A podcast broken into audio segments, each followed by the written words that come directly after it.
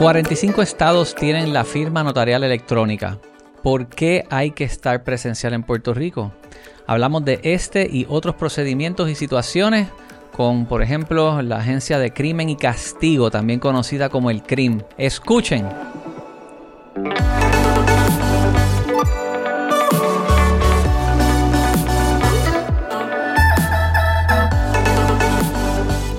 Estamos con nuestra licenciada preferida en el Urbital Podcast, Laura Mía. ¿Cómo estás? Hola, saludos y gracias nuevamente por la invitación. Bienvenida, licenciada. Gracias, gracias. Nos acompaña Fernando Rodríguez y se excusa último minuto. Coral Buret. Coral Buret. Coral, te lo perdiste. Bueno, empezamos con temas con los que estamos interactuando diariamente.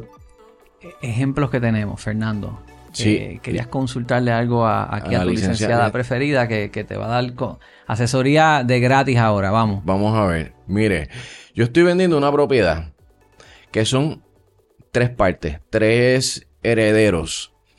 Ya yo le he llevado varias ofertas a esas personas. Eh, vamos a suponer que se está vendiendo en 100 mil dólares. El caso, y es un caso real. Dos de las partes acceden, pero esa persona, la tercera, piensa que vale 195 mil dólares. Más allá de forzarlo a través de una mediación o de llevarlo o de mandarlo en rebeldía en el tribunal, porque eso, ¿verdad? Levanta ronchas entre, ya de por sí que están pasando por un proceso de herencia.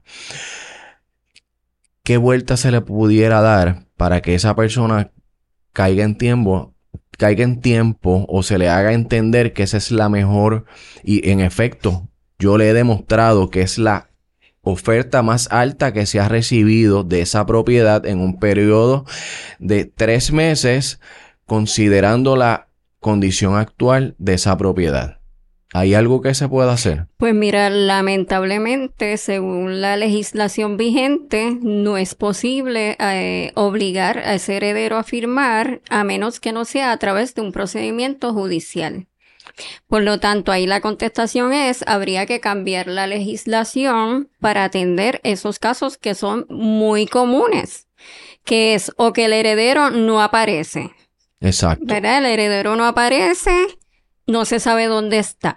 Entonces, según la legislación de Puerto Rico, si el heredero no aparece, es como si aceptara la herencia. Algo que yo pienso que debería ser al revés. Que si el heredero no aparece... Ahí me, ahí me perdiste. Espérate. Nos perdimos Si el heredero no aparece, es como si aceptara esa, heredó entonces la persona sí, porque, Sí, porque eh, la herencia hay que rechazarla, ¿verdad? Expresamente. Hay que lo que se conoce en, derecho como repudiación de la herencia, que es una renuncia a la herencia.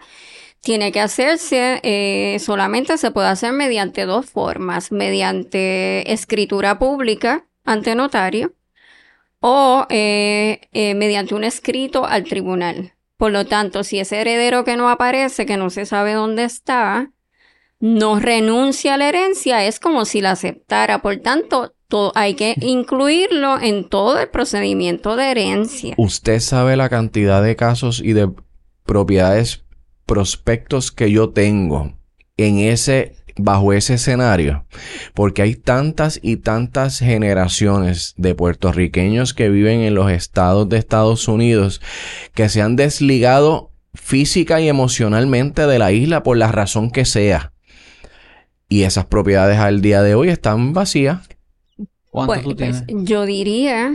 Yo directamente, ahora mismo, siete propiedades. Bueno, es que yo tengo también muchos casos que no prosperan porque se quedan estancados. Porque entonces, cuando ese heredero no aparece y hay que ir al tribunal, las personas no tienen los recursos para costear un procedimiento judicial y se queda esa propiedad ahí eh, por un capricho, ¿verdad? De una persona. No, no vale. o sea, si la propiedad es una propiedad. Claro. No, no, vale. El mm. dinero que haya que meter para hacer el proceso no, vale el esfuerzo. Por tanto, ahí, por lo menos mi recomendación es legislar para atender ese caso específico de ese heredero que no se sabe dónde está o que si se sabe dónde está, no quiere cooperar. Porque también hay muchos así. de hecho, tengo uno así. La propiedad, bueno, no, vive en, en Midwest de Estados Unidos y es, de hecho no es directo, es, es un sobrino de una persona que por ley, o sea, por la con, con es con, ¿cómo es? Ay, Dios mío. Es el sobrino de una hermana. Que la hermana de esta persona fallece. Un colateral, un heredero colateral. Pero él está desligado completo. Él nació inclusive en el estado allá donde está y nunca ha visitado Puerto Rico. Y no le importa. Y no le importa. Y no quiere firmar tampoco. Y no quiere firmar. Y entonces ahí hay un tranque. Exacto. La, la mejor legislación es la que puede ser iterativa. Una vez se legisló algo que se implementa, cómo uno tiene mecanismos de retroalimentación para ver esto está fallando en este punto y este punto. Ah, pues vamos a mejorar. Se hacen esas enmiendas en el inciso tal, punto tal, se cambiaron. Y entonces sigue mejorando el proceso o la actividad económica o la industria donde esa legislación tiene inherencia. Vamos de aquí a salir. esa recomendación ¿En qué comisión caería y qué es lo que tenemos que recomendar y en, qué ley es la que hay que mirar? Porque ahora me motivaste a, darle seguimiento a esto. Ahí es el Código Civil, en la parte del título de código que habla específicamente sobre las herencias. Este es el Código Civil nuevo que hace poco aprobaron. Sí, 2020, sobre la aceptación y repudiación de herencia. Que de hecho hubo un cambio bajo ese título de herencia, ¿verdad? Sí, hubo varios cambios. Pues, y entonces no mejoraron este, este, este atolladero. Exactamente. En el 2020, justo antes de la pandemia, ¿verdad? Porque fue en noviembre del 2019 que ese cambio del último Código Civil entró en efecto. Fue el 2020, 2020. 28 de noviembre del 2020. Pues imagínate, después de la lluvia, pues yo hubiera esperado que el legislador que le compete esto hubiera... esperando mucho. Bueno, eso, eso, eso yo lo hubiera hecho, ¿verdad? Yo lo hubiera dicho. Bueno, es que eso, eh, eh, eh, hubo unas comisiones que trabajaron todos esos, ese código civil y estuvieron años. Años. haciendo investigaciones. Sí. Años. ¿Años? haciendo investigaciones y recomendando, etcétera, etcétera. puedes correr 150 millas en un treadmill y si no las caminaste por ahí, hablaste con quienes interactúan a diario. en el día a día. Bueno, eso es algo muy común que las personas que toman decisiones sobre estas cosas no practican derecho. Si son abogados, no, no son notarios quizás o no van al tribunal. O sea que también hay muchas personas tomando decisiones eh, sobre temas eh, que le son, eh, eh, que no saben de lo que están hablando, no saben cuál es el día a día, la práctica. Y encima de eso le pagamos al legislador y le pagamos a los consultores que ellos contratan, a los ayudantes. Que se supone entonces que si no tienen la preparación o no tienen el know-how en ese, eh, en ese tema en particular, contraten a alguien que les pueda ayudar. La Puerto Rico Association of Realtors no sometió recomendaciones en estas enmiendas del código. Sí, sí, se deben haber sometido porque Ese eso fue... activo sí, y bueno. Sí, sí, sí, sí, sí, sí. pero, o sea, definitivamente, ahí tú levantas cuánto exactamente inventario se levantaría bajo ese escenario, desconozco, pero yo te diría que es una buena suma. Sí, sin, sin temor a equivocarme, de verdad. Hablamos de crisis de vivienda, aquí hay una solución. No nos podemos quedar solamente en decirla y reportarla, la llevamos. Eh, sí, porque estamos presentando ideas y soluciones que se pueden hacer. Esas son unas casas que no pueden estar en el mercado. Exacto. Porque yo tengo algo para compartir. Hace un año fue que reportamos el... publicamos con Jay Fonseca el informe de las averías eléctricas. ¿Te recuerdas? Después de Fiona, que estábamos enseñando los apagones que ocurrían. Pues hoy se subió al app de Urbital. Una vez pongas la urbanización, el condominio donde vives, en el informe debajo sale la, gráfica que te dice la cantidad de días que se han reportado averías en tu zona por los pasados seis meses. Sale una imagen con visualización que si subes el app la vas a poder ver. ¿De verdad? Sí. es más, la voy a buscar ahora. Espérate, antes en lo que ustedes continúan Ahora está todo el mundo buscándolo. Básicamente, cuando añades tu propiedad y la tienes bajo mis propiedades, abajo en datos de la zona, vas a ver una imagen que tiene una animación con los días del mes y unos, unos recuadros que están desde crema hasta rojo. Y te marca pues el día que hubo avería y de, depende del color pues el tiempo que estuvo la avería ahí. Este es el inicio de esto, lo vamos a publicar mucho más granular y con más información, pero ya está, ya por lo menos dimos el primer paso a relacionar todas esas urbanizaciones o condominios con lo que se reporta de avería. ¿Encontraste Torrimar? no tiene muchas propiedades ahí en Orbital. Después me regañan. Pues ese es el shameless plug del update de Orbital App. Pueden ver ya las averías en, su, en la zona donde viven. Según lo que reportan, si entiendes que está subreportado, pues notifica por el app para que podamos eh, revisar. Vamos ahora a una ley que parece que pasaron en los Estados Unidos que quisiéramos que pueda aplicar acá. La notarización digital. Por favor. ¿Qué es lo que ahora es legal en Estados Unidos?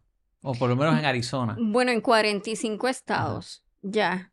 Eh, eh, es legal que los notarios puedan tomar los juramentos electrónicamente y tomar cualquier tipo de firma o autorizar documentos públicos en vez de en papel, como es en Puerto Rico todavía, que se haga electrónicamente. Y eso está muy acorde con el siglo XXI porque estamos en siglo XXI y ya hay tecnología para realizar transacciones electrónicas, firmas electrónicas, así que en Puerto Rico deberíamos cambiar del papel a la firma electrónica notarial. En Puerto Rico eso no se puede hacer ahora mismo. No. ¿Por qué? Porque la ley lo prohíbe, la ley notarial y el Código Civil de Puerto Rico. hoy estamos metiéndole taladro y, lija al Código Civil. Esto, esto, es otro cambio que hay que hacer. Sí, esto sería más bien en la ley notarial y, y el reglamento notarial, ¿verdad? Que regula la práctica de la notaría en Puerto Rico para que se acepte la firma electrónica notarial. Claro, para eso tiene que haber un, una estructura, eh, no sé cómo es que ustedes le llaman, el, programa. Infraestructura tecnológica. Infraestructura tecnológica. Que yo entiendo y, eh, el Tribunal Supremo ha enviado varios comunicados sobre eso, eh, que sí se está trabajando, o sea, se están desarrollando ya esas tecnologías y ya vamos encaminados hacia llegar a la firma eh, notarial digital. Pero esto es algo que tendría que ser por SUMAC ¿O esto es algo que se haría en una plataforma Fíjate, esa parte no la sé muy bien. A mí me parece, yo sospecho que, que va a ser a través de Sumac. Tú sabes que tiene como una eh, página que es específica para los notarios, que se llama Mi Notaría. Y entonces ellos han ido poco a poco sumando unos módulos. Sumac es, para los que no conozcan, es el sistema eh, de manejo de casos y de, y de de todos los tribunales. Ah, sí, o sea, es lo más lógico que se haga a través de SUMAC, porque ya los notarios tenemos una firma digital en SUMAC. Ah, ¿de verdad? Sí, ya este, los tribunales yo firmo electrónicamente, ¿verdad? Yo entro con mis credenciales a SUMAC y esa es mi firma digital y radico las mociones eh, eh, de manera digital sin tener que ir al tribunal. O sea que lo más lógico es yo, yo pensaría que entonces utilizar Sumac también para añadirle entonces un módulo adicional para que todas esas escrituras eh, y documentos notariales públicos que hace, que hace un notario que puedan estar entonces registradas ahí. ¿Tú has interactuado con alguno de los sistemas de los 45 estados? ¿Has hecho alguna o has tenido alguna mm, no, fíjate, no. No, no, no, le, no, no he tenido esa oportunidad. Sería bueno poder ver ese, ese proceso en alguno de los otros sistemas, entonces evaluarlo acá. Obviamente lo que yo como, ¿verdad? Por la experiencia que tengo en desarrollo de sistemas en gobierno, lo que no quisiera es ver que esto resulte en un contrato más Con una para una empresa que no está cualificada para hacerlo bien y que resulte en un proceso adicional, un registro adicional, otra cuenta, otro, otra base de datos que no integra con las existentes. O sea, si se va a hacer, se debe hacer bien. Y esto, esto puede hacerse de manera bien costo efectiva si está la debida colaboración y el equipo capacitado para desarrollarlo. Sí, sí, sí. Yo sí tengo testimonio de mis clientes que viven en Estados Unidos que cuando yo le mando a firmar, o sea, cuando yo le digo es que en Puerto Rico tenemos que firmar en papel y tienes que estar frente a mí, yo no puedo tomarte una firma digital. Y entonces se sorprenden, me dicen, pero es que yo aquí todo lo firmo electrónicamente desde mi computadora. Y yo, bueno, en Puerto Rico todavía pues nos falta un poquito para avanzar, pero yo entiendo que sí, que vamos por ese camino. Hubo en esta semana, la semana pasada, eh, la rama judicial anunció que ya sus jueces y funcionarios eh, del tribunal tienen firmas electrónicas. O sea que hay luz al final del... Sí hay. Hay luz. Dios mío, Señor, las oraciones llegan. Hay luz. ¿Cuántos años, mm, en cuántos años nos vamos a tardar en llegar a esa luz? Pues no sé. Eso es lo que no puedo anticipar. Pero, pero sí. Pero por lo que estoy percibiendo, ya hay un sistema corriendo a nivel por lo menos del backend operacional funcionando que no debería ser muy complicado enchufarle algo a ese mismo sistema. Bueno, copiar lo que se hace en otros países. Ahora, una pregunta, porque si yo voy a un cierre hipotecario, hay bancos que tienen todo digitalizado, te toman las firmas inicialmente y después el, no, tienes ni que ir al cierre. Sí, pero la diferencia es que los documentos eh, son documentos privados, no es público. La escritura que es pública todavía tiene que ser ante el notario y firmada, o sea, con bolígrafo y Y estas hipotecas que las personas han hecho, ¿no existe entonces gente que hace una hipoteca 100% remoto aquí en Puerto Rico? No, no, se puede. No se puede. Ah, no se puede. No, por el, el negocio jurídico, esa transferencia de ese activo entre una persona a la otra, donde el notario es quien da fe de eso, no se puede hacer este electrónico. remoto, electrónico. No. Tienen que estar físicamente, lamentablemente. Porque hay mucho, volvemos a lo mismo, hay muchas muchas personas que viven en Estados Unidos por la razón que sea y no o no pueden o no quieren simplemente venir al cierre. Y entonces recurren a poderes. Un poder, correcto. Tiene que hacer un poder.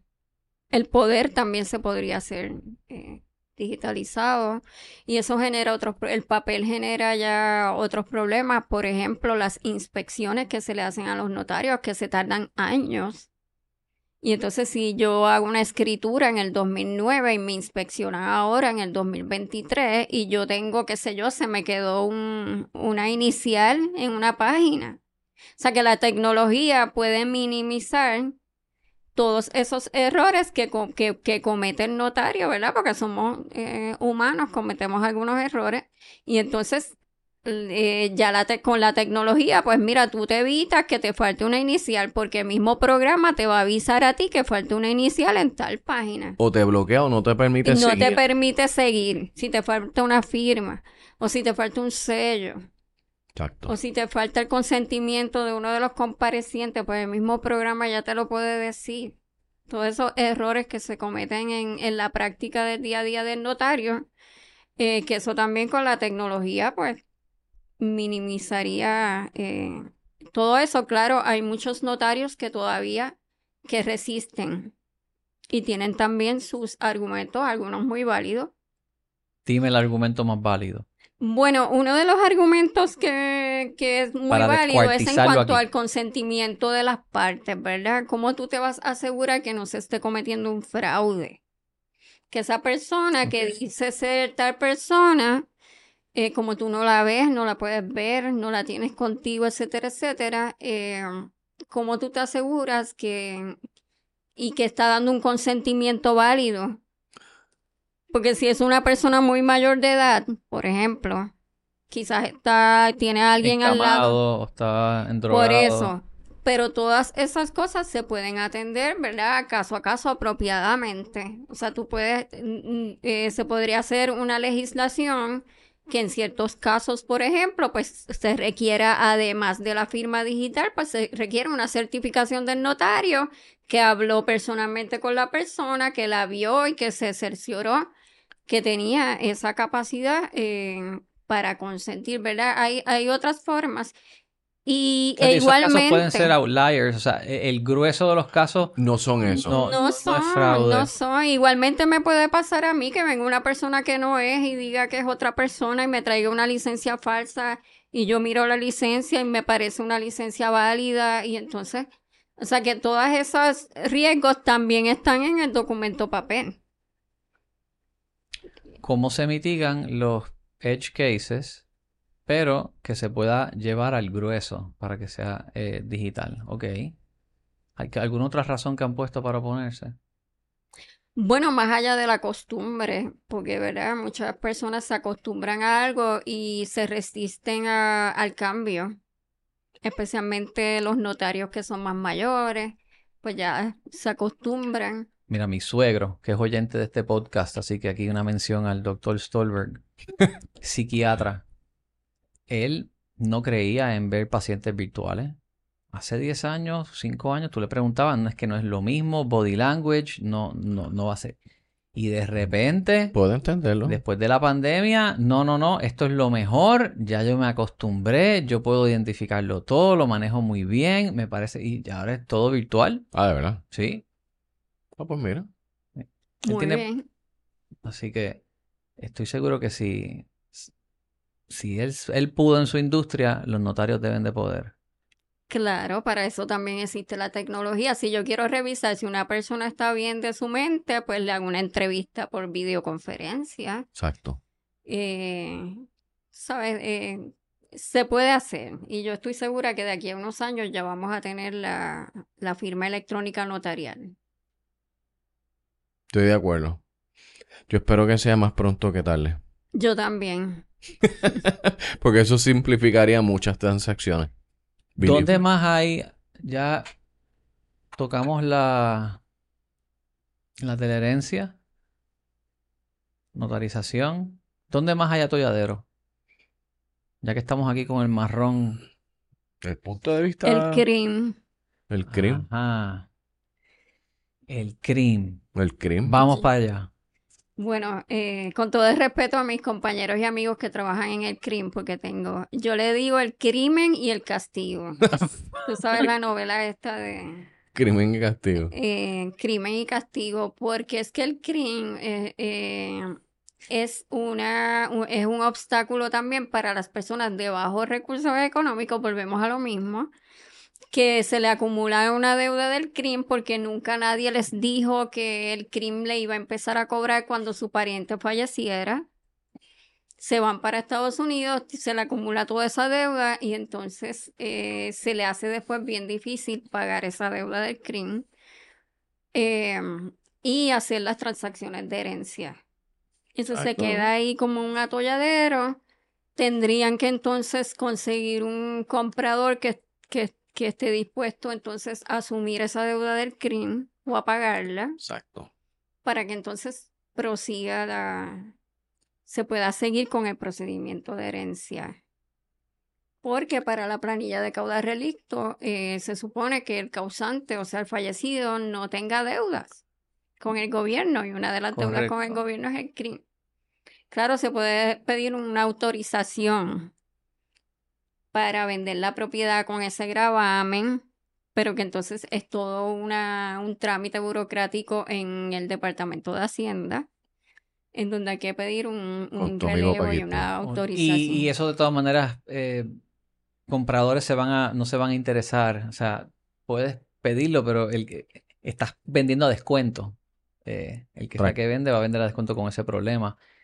Curiosamente, vi una propiedad en Río Piedra donde es una herencia, están, eh, la quieren vender y tienen una deuda con el crimen. Bueno, se pudiera. Lo que pasa es que, pues, este. Bueno, el comprador, regularmente el comprador asume, paga la deuda con el compromiso de que le vendan, obviamente. Te voy a dar otro crimen y Y castigo. Cas- y castigo. Castigo. Mira, conozco esta finca dos terrenos. o sea, me han llegado dos diferentes casos en los pasados seis meses de esto. En la foto satelital del CRIM, que se marca la parcela que dicen que es tuya, bueno, pues aparece una estructura ahí. Y esa estructura tiene que tributar. Exacto. Y la factura te llega a ti, y esa, pero esa casa no es mía. Ese te, espérate, hicieron una casa en mi terreno que no la habían visto. ¿Y ahora qué hacen? Oh. Eso es más complicado. una finca de 20 cuerdas y en una, en una cuerdita, en una esquinita, alguien hizo una casa. Y el crimen empezó a cobrarle. Y nadie se fijó en eso, vino la imagen satelital y ahora están cobrándole crimen. Y esa factura está llegando al dueño de la finca de 20 cuerdas que no se dio cuenta que una persona hizo algo allí. ¿Qué haces? Bueno, tiene que ver cuánto tiempo lleva esa persona ahí. Porque quizás esa persona ya es dueño por Usucapión. Por Usucapión. ¿Pero es dueño de qué? ¿Del terreno entero o de ese cantito? Buena pregunta. Eso es debatible. Buena pregunta. Eh, y lo otro es que, eh, ¿verdad? Eh, fue a... a ¿Cómo que no se dio cuenta? ¿No cuidaba la finca? Hay fincas ah. que uno compra que... Yo las camino. No, no, pero hay gente, que no. Tienes un terreno que compraste, era de inversión, lo dejaste allí, pasaron 10 años, volviste al terreno, empiezas a mirar, de repente ves la estructura y dices, diantre, mira, está esa casa allí, bueno, pues tengo que bregar en eso. No se atiende, pasan dos o tres años más y de repente lo tienes que atender forzado porque el crimen ahora te va a cobrar, pero, pero sabías que habían hecho algo ahí, lo veías en Google Maps, pero no lo habían atendido. Wow. No, fíjate, nunca había escuchado ese caso, eso es nuevo para mí. Para mí. Pues hay dos ejemplos de eso que he visto. Wow. Eso sí, esa, eso requiere entrar en, un pleito legal, pienso yo. Sí, sí, sí. Eso es casi una pregunta de revalida de derecho. Sí. Porque hay un constructor ahí, no se sabe si es constructor de buena fe o de mala fe, ahí puede haber un sucapión. Bueno, hay muchas cosas ahí. Sí.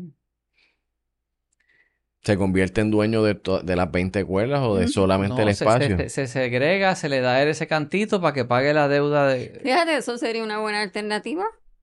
¿Qué? Sí, pero... Ceder el cantito. Y que, y que entonces asuma la deuda del CRIM. Hacer la segregación. con la deuda del CRIM. Ajá. Sí, pero ¿y quién va, quién va a correr con esos gastos de segregación? Porque eso se eh, le van a cobrar. Eso le tocaría al dueño de la finca o, al otro. Le estás regalando el terreno. Al constructor. El que, invadió. O no han pasado los años de su camión, pues no, pues la casa es mía. Correcto. La hiciste en mi terreno, es mía, o sea. Desahucio. Lo que pasa es que todo esto a lo que te lleva es a situaciones bien costosas legalmente. Bueno, y a conflictos entre vecinos. Que si no se atienden entre vecinos y ¿qué ocurre? Como pasó en... En Caguas. Lamentablemente. ¿Qué pasó? Hablemos de eso. Bueno, ¿Qué sabes?